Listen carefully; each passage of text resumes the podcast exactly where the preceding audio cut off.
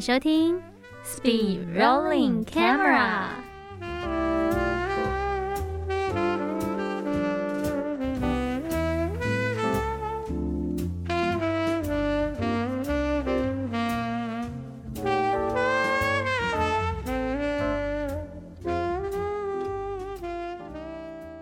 欢迎收听 Speed Rolling Camera，我是主持人 Danny。我是主持人李梦，大家晚安。今天是节目的第十六集喽，十月十号星期日是我们的双十国庆日，应该也算是今年度最后的年假了。嗯，而且再下去的话，应该就只有到跨年的元旦的嗯年假了。然后你就有一种，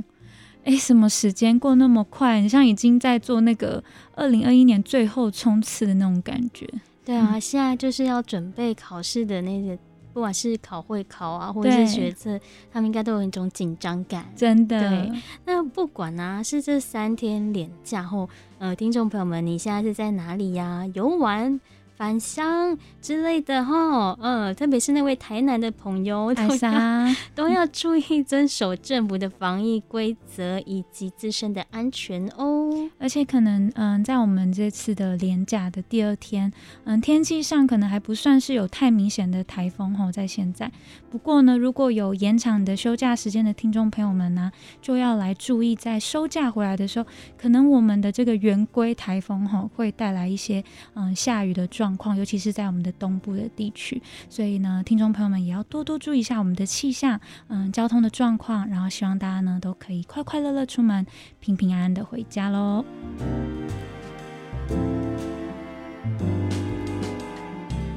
在我们今天阿亮放映室的单元的部分呢，要先跟听众朋友们说，嗯，今天的这一集哈，主要是就是来跟大家分享我们在前两周一直跟大家宣传推荐的，嗯，在我们今年度满二十周年的这个二零二一年台湾国际民族志影展。那在我们这次的实际参与之后呢，嗯，在我们的节目当中，想要跟我们的听众朋友们来分享，嗯，有关我们这一次呢看到一些作品的观影心得啊，然后。也来分享我们对于这些作品还有民族之影展的回馈，所以今天的阿亮放映室会分成上下两个部分哦。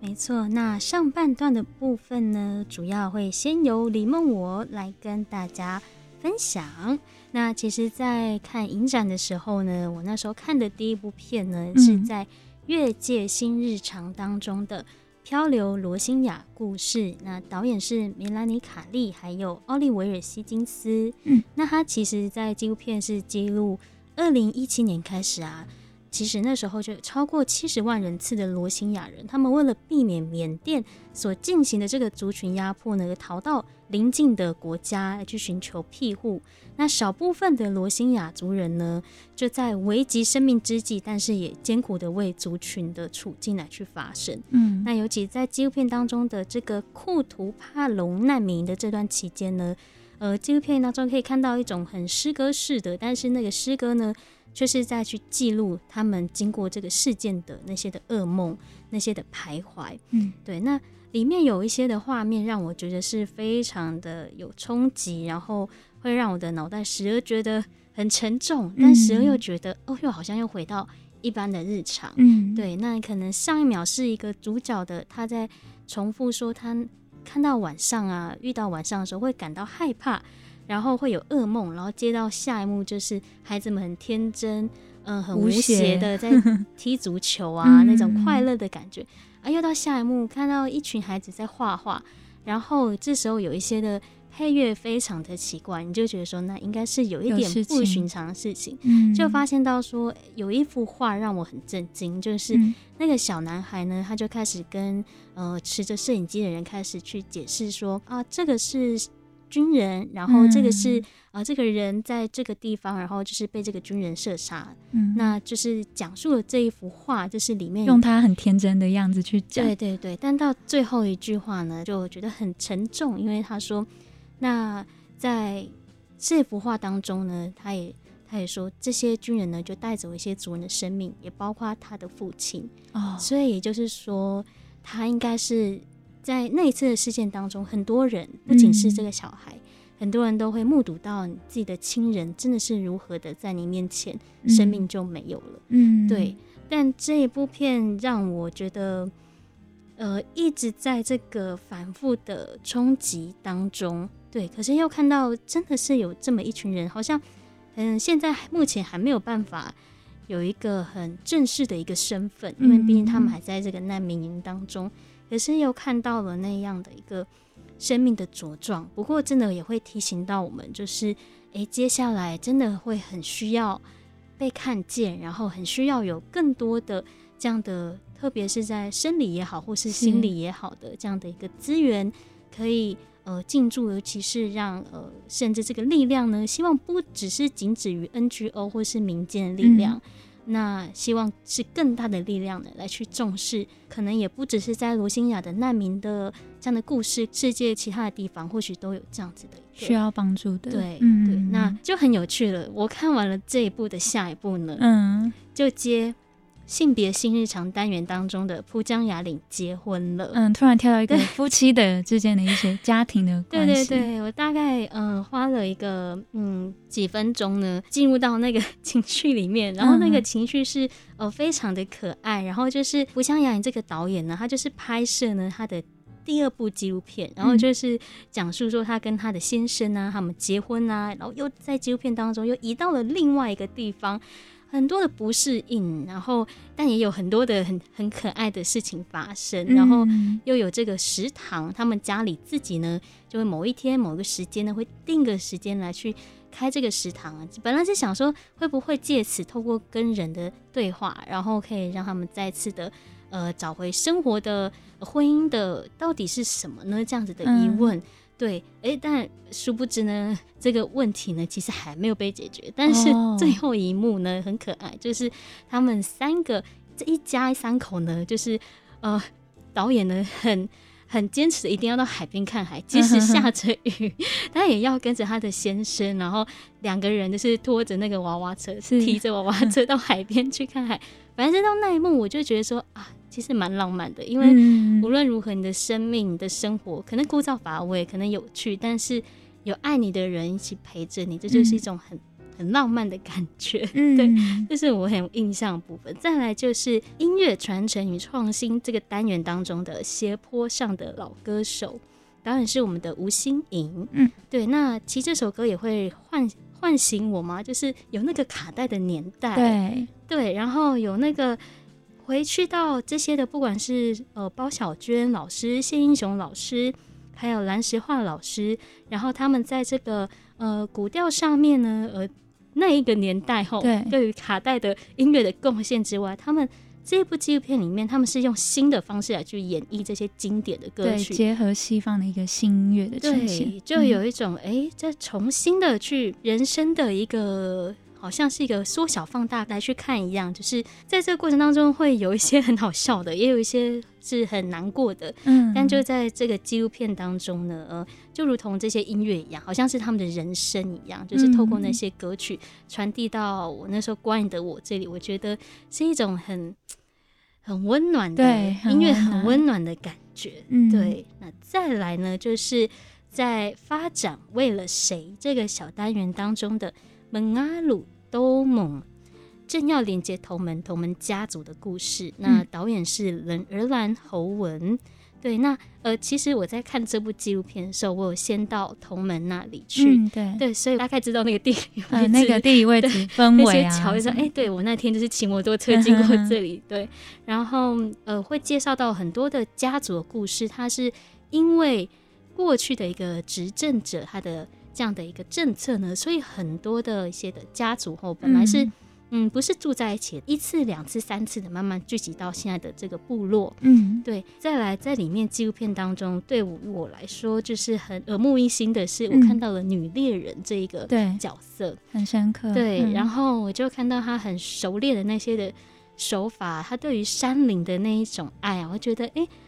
很酷哎，对，而且他直接说不，我应该不会输给那些男生。对，我觉得不会，因为他真的很 熟练，对，很熟练。然后所以让我看到就是未来诶传承的一种可能性。其实就像我们之前讲过的，男生也是可以去学习织布的，就是在我们介绍呃马马塔讲的作品当中也有这样的作品。纪录片其实在映后之后也有座谈，然后也有呃里面的角色呃的呃人物，然后也有导演呢，就是来到呃现场当中，然后就觉得有一种很就好像接下来我要介绍的那一部作品，导演吴文瑞说呢。冥冥之中都有纪录片之神的帮助，对，就是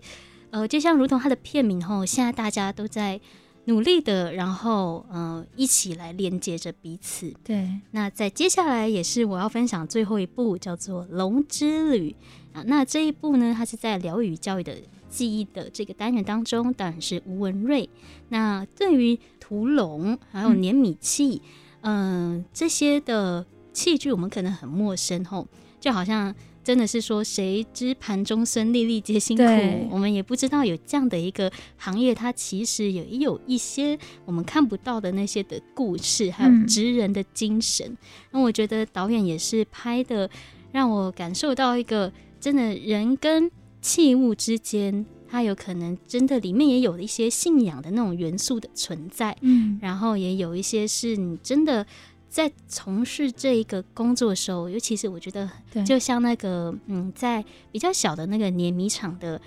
里面的，算是老板的女儿，她说，木造的碾米厂，她说，就是她其实，在做这一份工作当中呢，她很喜欢的是与人的互动，嗯，对我觉得这真的就是她讲的那样的一个人情味，嗯，对对对，然后甚至是教育我们的下一代这些的，呃。产业呢，它是呃怎么样有这些产业，甚至是介绍到这样的一个土龙的文化，嗯，对，就如同呃剧中的这样的一个男主角去跟小朋友去介绍，其实小朋友都是会觉得很兴奋，让他们知道说米到底怎么来的，对对对，也不是一代一代说哦，就米就好晶莹剔透这样子，对，就是去便利商店就有，就不会只是停留在这里，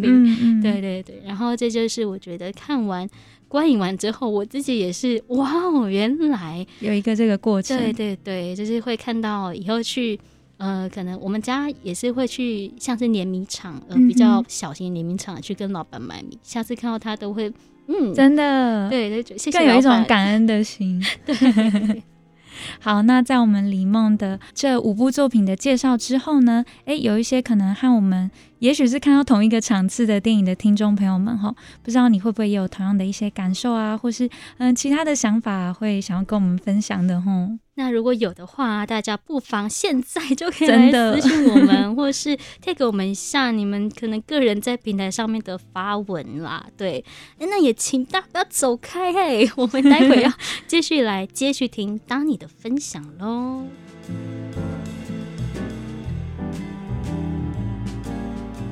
好，那在阿拉放映室的下半段呢，我们就邀请到达尼来为我们分享在返乡萨米彩寻找幸福、Hi AI 以及诺亚皮加图克的一天这些作品的观后分享。好，那就先跟大家来介绍《返乡》这部片后，那导演呢是我们的胡安帕布罗莱波尔。嗯，这部片主要在记录的这个地点呢是在我们阿根廷这个国家哈，阿根廷共和国，呃，南美洲的南部。嗯，那不知道大家对于这个阿根廷的第一印象啊，是嗯会联想到什么？可能有一些人是诶。国家的足球队，或者是大家会特别知道的，我们的球王梅西，对不对？所以呢，当你看这部片的时候，你就会突然就是觉得很惊讶，说：“哎，原来在他们的国家当中，他们的人民的真实的生活的样貌，其实不是我们以为的这种阿根廷的音乐啊，或是足球啊等等的，好像很活泼，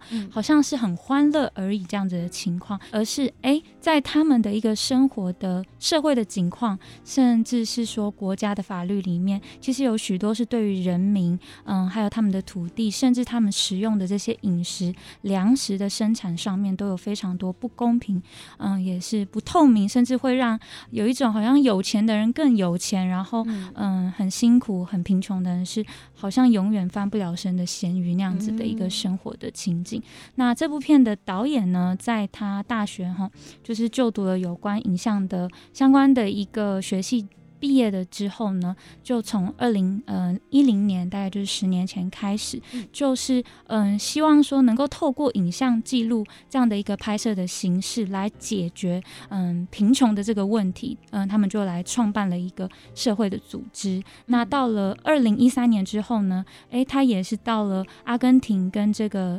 DOCA 就是阿根廷纪录片制作人的组织里面来共事，就更专注在他们当地这样子的一些事件啊，或是议题上面的一个呈现，希望让更多人来看到。那虽然说大家可能哎有帮大家查过了哈，就是嗯，可能目前是没有办法可以直接看到这个导演发行的这个作品的，可能在图书馆或是平台上目前比较难搜寻到。那也是很希望之后如果有巡回的话，可以有机会哈。大家就可以来观赏一下这部作品，去诶思考一下，说到底，嗯，那种贫穷人的生活是真的生来就是这么的不幸运吗？然后就要过着很贫穷的生活吗？还是，嗯，有的国家在社会的一个贫穷的原因，我们所说的这 M 型、L 型的这种经济社会，会不会是某一些的政策的问题造成这样子的结构呢？我觉得这就是很值得我们听众朋友们可以有机会透过这个影片来去思考的问题。嗯，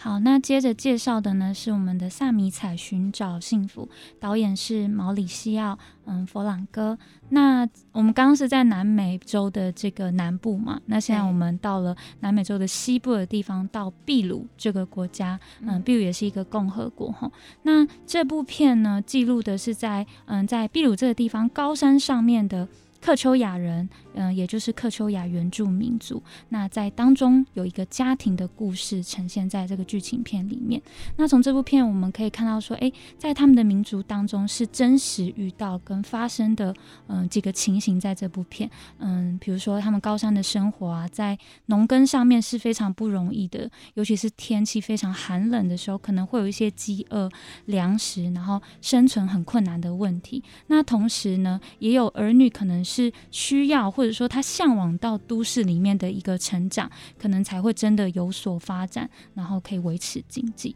那也会看到说，在这个我们殖民的这个到来之后，这片土地上有经历了一些土地的改革，还有天主教的基督宗教，嗯，跟原本的原住民族的这个传统信仰里面，在面对这部片里面的生死的时候，他们有一些哎。并存的现象就在这部片里面。好，那这部片呢，其实最主要的主角哈，就是叫做嗯塞莱斯提诺。那跟他的另外一个也是我们算是主角哈，就是这部片的片名嗯萨米彩。是他的一头母牛，那他一直很相信说，哎，这是一个可以为他带来好运的母牛。可是到底这个结局是不是真的如他的所愿呢？我相信可能有一些听众朋友们，嗯，甚至是有到场看的这个观众，哦，可能会觉得哇，不知道到底未来的结果是。不是真的，好像我们感受到的一个悲剧这样子。对，那不知道可能观赏到这部片的听众朋友，呃，除了说那个情绪的感受上面，有没有会觉得说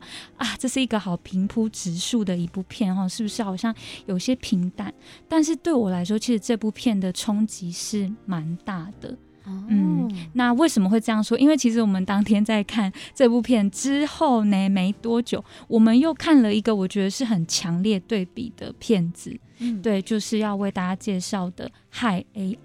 那《害 AI》这个导演呢，就是我们的伊莎威林格。嗯，对，好，那讲到害 AI 后，我觉得应该也是有不少，因为其实那天也是蛮多人来嗯观赏这部片的。那这是一部剧情片，那也许很多人看过后，我就简单说一下那个剧情。那其实从这部片，我们就会看到说，哎，人们可能会一直想象，或是从大制作的电影看到的一些科幻啊，或者是类人型的机器人啊，比如说那个《银翼杀手》。之类的，对，或者是有些朋友可能有看过《云端情人》，就是嗯，真人跟一个看不见的一种 AI 在谈恋爱这样子的剧情。那其实呢，我觉得这部片很厉害，就是当我们以为它只是一个想象的时候，殊不知它正在跟我们此刻的生活是同时进行、正在发生、发展的一件事情。这样子，对。所以从这部片里面，可能可以看到说，哎。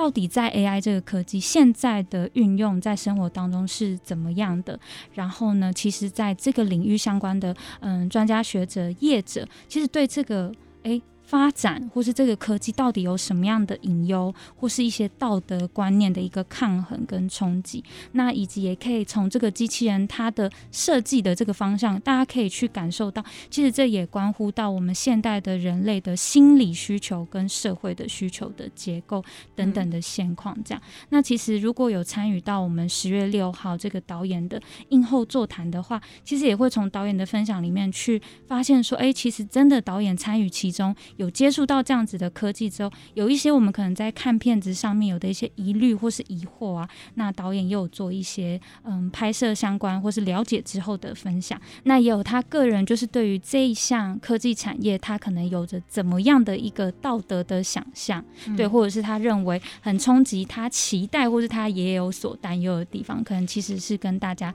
差不多的这样。所以我觉得。那一天安排这个片单场次是一个很巧妙的巧思，我不知道有没有刻意啦，但是你就会觉得，哎，在同一天我们看到的是，我们明明就是同样的时间在生活，可是。有一些国家，有一些人是住在那种好高、好远、好冷的那种高山里面的原住民族，然后是过着那种吃饱喝足可能都有问题的生活，对，然后这就是他们的日常。可是另一边，有的人是在这个职业，他每天都是充斥着这种 AI 高科技的这种生活，我们很难去想象的。然后跟类人型的机器人，他们是几乎融入生活当中，是他们的日常。然后而我们呢，在哪里？我们在台湾的西门町。的真善美 剧院里面，正在看着不同的国家，此时此刻我们不同的生活的发展，然后，而这个就是我们的日常。对，嗯，不一样的日常。好，那最后就是要跟大家分享的哈，是我们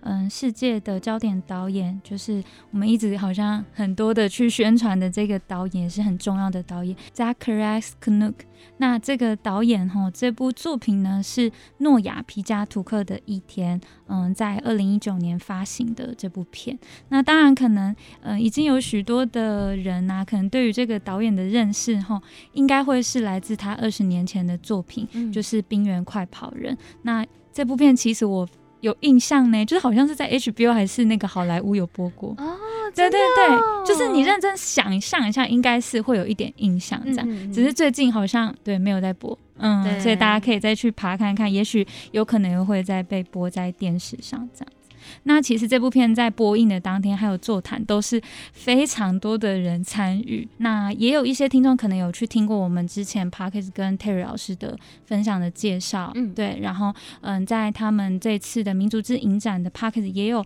特别有一个。嗯，一集是在讲这个导演相关的一些介绍，以及这些作品这样，所以我就先不多说那个细部的剧情。但是我觉得这部片的后坐力真的很强。我相信李梦应该跟我一样，就是你在看了那么长的一段他们对话的过程，因为其实那部片最着重还是在那个对话的过程。然后竟然在最后安插了一个，就是诺亚皮加图克的本人在唱着。其实我有就是从座谈去了解到，这是他们真正的古调。嗯，对对，是从小导演就会听到老人家在唱。那如果有听众记得的话，其实那首歌就是在说的啊。词非常的悲哀，就是说我很想念我的冰川，就是我很想要看到冰川，因为他们生活的关系。然后他手上拿着那个链子，因为他在行进嘛，可是他的手快要没有力了，快要撑不住了。可是我还没看到我想看到的冰川在哪里，我一直很希望能看到，可是好像快看不到了那个我想念的冰川，所以我真的是。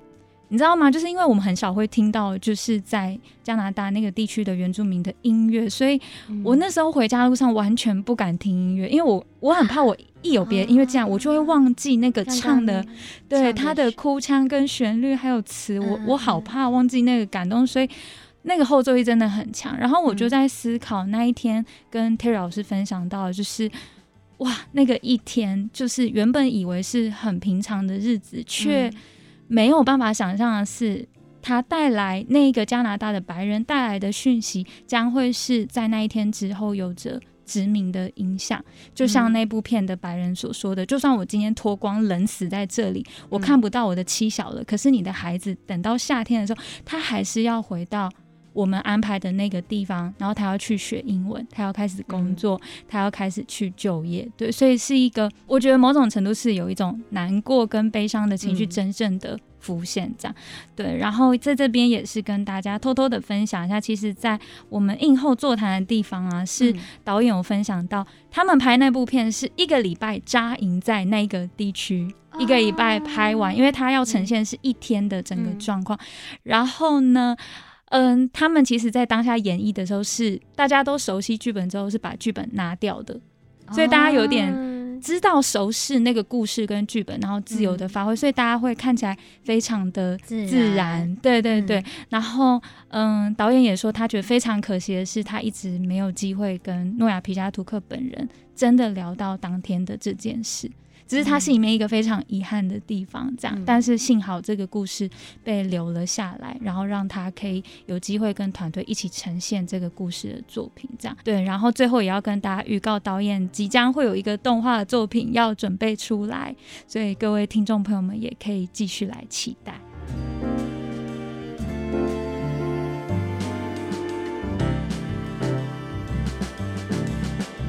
那在我们今天这个大几盖芯片呢，其实是希望透过这个单元来告诉大家一个。新的算是观念吗？就是大家可以用不同的角度来认识、了解我们的国庆日，它有什么样的一些意涵在里头。嗯，对，像我们刚才介绍这么多相关民族或是各个文化，甚至是有谈论到殖民主义到来这样子的一个嗯故事啊剧情的呈现。嗯，希望大家可以去知道说，在我们的国庆日这一天呢，嗯，我们在欢庆这个国家的日子的时候，其实它有一段非常辛苦的。一个历程才有我们现在的台湾，所以就希望大家可以用不同的观点，我们来看待我们嗯一百一十年后成立这么久的这个中华民国，那我们的这块土地的台湾。那再来呢，也是要另外的诶个大一下我们的阿亮，听说今天怎样？等一下早上会有特别节目喽。是的，那就在我们今天哈早上九点到中午十二点，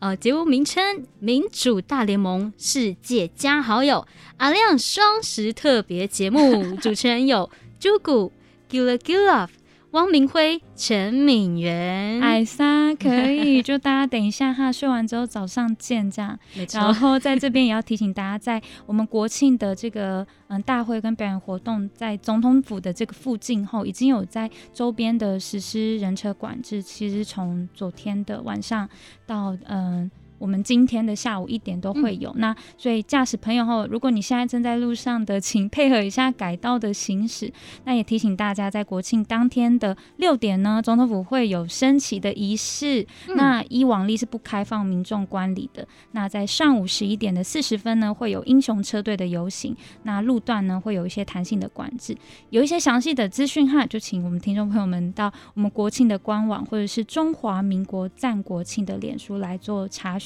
希望大家在嗯这个期间都是很平安的。没错，那我们在节目的最后呢，也会诶播送这一首歌曲给大家，是什么呢？嗯，也就是在今天后国庆领赞的这个活动当中，由神爱原住民孩子合唱团所带来的，在台湾后两千零三年呢，为了要抗击 SARS 发行的这首公益单曲《手牵手》，但是是改编版哦。嗯，对，那在这个音乐里面呢，有。